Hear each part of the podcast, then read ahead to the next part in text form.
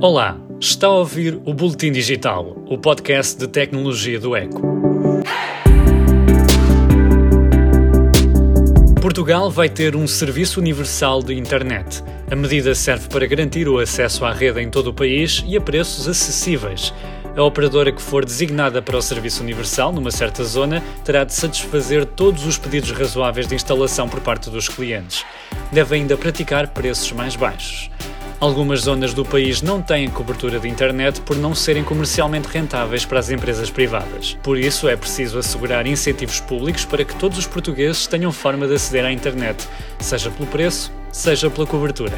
O Serviço Universal proposto pelo Governo determina também que a internet tem de ser suficientemente boa para permitir aceder ao e-mail, ao comércio eletrónico e à conta do banco, e deve permitir ainda o teletrabalho e o ensino remoto.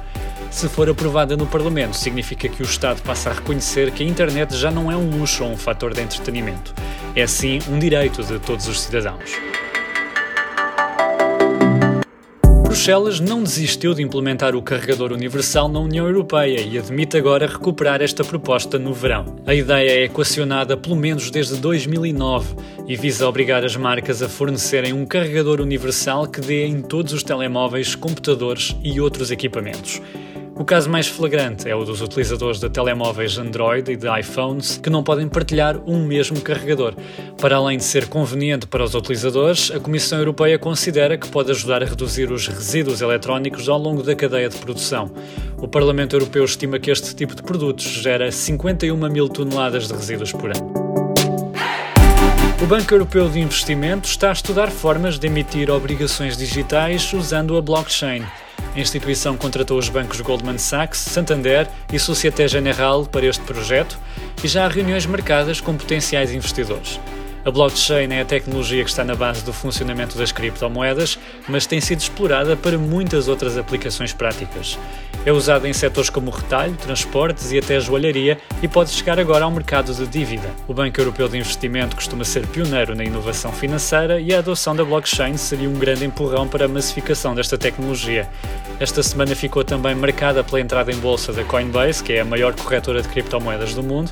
Ao primeiro dia de negociação, ficou avaliada em mais de 100 mil milhões de dólares.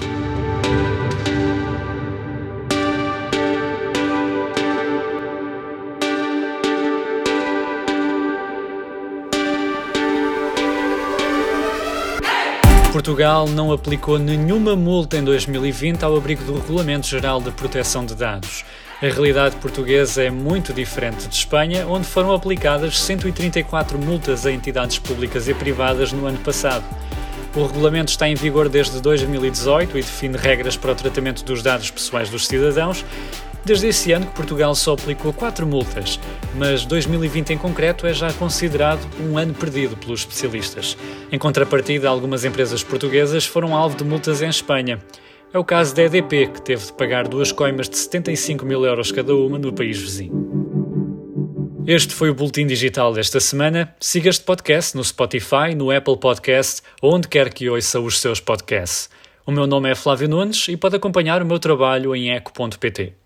Até à próxima semana.